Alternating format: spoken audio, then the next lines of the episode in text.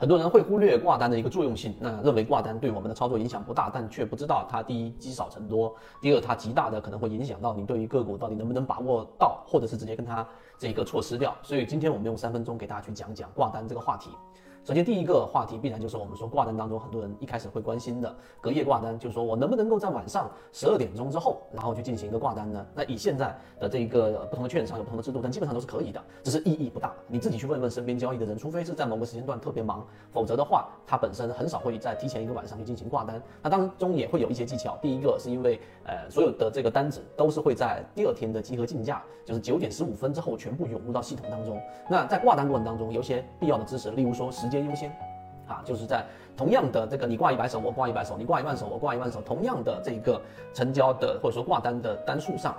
是一样的，那时间越早的就越先获得这样的一个成交，这是时间优先。第二个就是量大优先，相同的价格，这个挂单量越大的越优先成交啊，这些最基础的，大家可以马上自己去查询，我在这里面就不赘述了。所以回到刚才我们说第一个话题，隔夜挂单实际上意义不大，因为九点十五分之后会所有的单子大量的全部集体在同一时间涌入到券商交易系统当中，所以这种情况之下呢，一定就是我们刚才说的同一时间量大优先。那很多时候呢，就是这个成挂的单量比较大的会集中优先，这个是第一个。第二个呢，就是我们在讲的，呃，它在成交过程当中。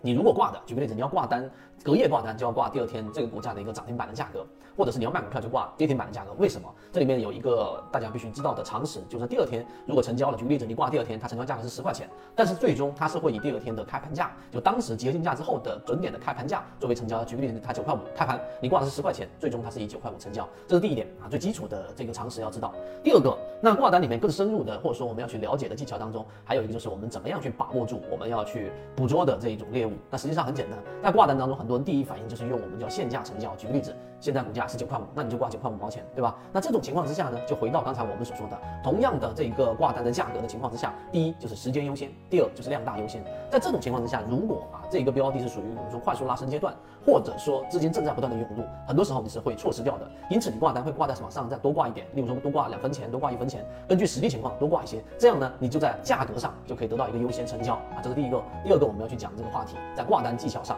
那第三个，如果这个标的已经进入到拉升区域了，尤其是进入到粉红色拉升区域，那这种情况在我们的交易实战过程当中，你就要挂什么呢？五档啊，五档以内成交，就这五档当中，我都可以接受这个价格，这个时候你的成本可能会比较高。但是呢，如果它是正在快速的拉升，以前我们在操作当中，尤其是做一些追强，那这种操作实际上是一定是确定性很高的时候，我们才会如此去下单，因为成本会比较高啊，再加上这个佣金等等，所以这种情况之下，就是五档之内只要是符合可以成交的，它都会以当时的价格进行成交啊。这第三点我们要了解到的，再往深层次去了解呢，实际上挂单技巧它。很多时候它不是最重要的，为什么我们这么说呢？以前我们讲过炒股养家，那很多游资它实际上是有通道优势的，券商会给它开放一个通道，也就是说你资金体量比较大，以前比较容易一点，以前是一百万以上就可以了，后面还会更高一些，你可以找你的券商去沟通开通这一个通道优势，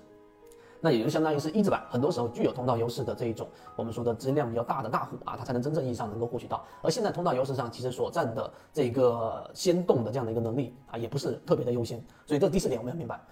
最核心的一点就是我们自己要知道。在这一个以前打板的交易模型当中，如果你认真去了解之后，你会发现，真正打板或者说经过一段时间不断练习打板的人，他们真正挂单的目的是在于什么呢？就是要感受在交易过程当中的这样的一个呃市场的情绪。这是什么意思呢？举个例子。你在一个涨停板，刚才我们说十块钱，然后呢，你排版，什么叫排版？前面刚才我们说量大优先，有些是九九九九，对吧？九千九百九十九手，有一些呢可能是一百手，它就按照量大优先进行排序。这个时候呢，如果是真正想要去打板的交易者，一定要清晰一点，就是如果你发现，举个例子，这里面有一个一千手啊，九九九九百九十九手，九百九十九手的这一个单子在那个地方，然后呢，突然之间这一个排在我们的这个五档之内的或十档的之内的，因为 L 二数据是十档，它排在这个地方，但是快要到达成交的时候消失掉，然后你再看具体下面成交的明细当中是不对应的，这个时候说明这个单子是撤掉的。一般打板的交易。者如果出现这种情况，你可能排在后面，但是你发现前面的大单子消失掉了，并且下面没有对应掉我们所说的这一种成交的相应，至少百分之八十到百分之九十是成交的，没有对应的，那么说明它这个地方进行了一个撤单，这是游资的一种常用手法，也就是说排版，然后呢就代表着游资可能感受到这个标的上的一些风险，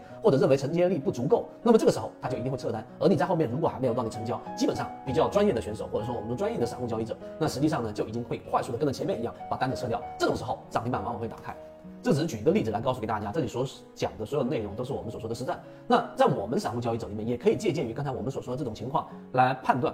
这个市场里面的成交到底是否是真实的？包括之前我们说很多成交量，我们当时还去有一个叫做虚拟成交量，虚拟成交量和实际成交量的差值，实际上就是撤单。在以前来说，就是我们所说的庄家主力左手倒右手，右手倒左手，或者直接把单子给撤掉，来做成一种障眼法。所以你看，在这个挂单这个事情上，你要去看的数据或者要看的内容就很多。与其在这个地方上投入这么多的精力，那实际上呢，你更多的就可以在交易过程当中去在低吸的角度，让自己的成本更低一些。那比去一直去盯着以前我们说的十档交易，以前我们在这个地方上认为花的时间，其实性价比就不高了。所以关于挂单的所有技巧，就是上述的所说的这些内容。那对于散户交易者啊，那普通的交易，刚才我们已经说了，如果你确定性非常高的时候，千万就不要在乎那么一点点的成本，在挂单的时候呢，不要完全限价在这个现在的这个价格上面，要往上挂一点。而卖股票也同样，当它出现顶分型背驰，即使没有出现快速的调整，或者是你原来已经可能有十五个点的利润，它一下子跳到了只有十三个点的利润，这个时候你要挂卖单的时候，也不要为了省那么一点点成本而导致这个利润大幅的这一种折损。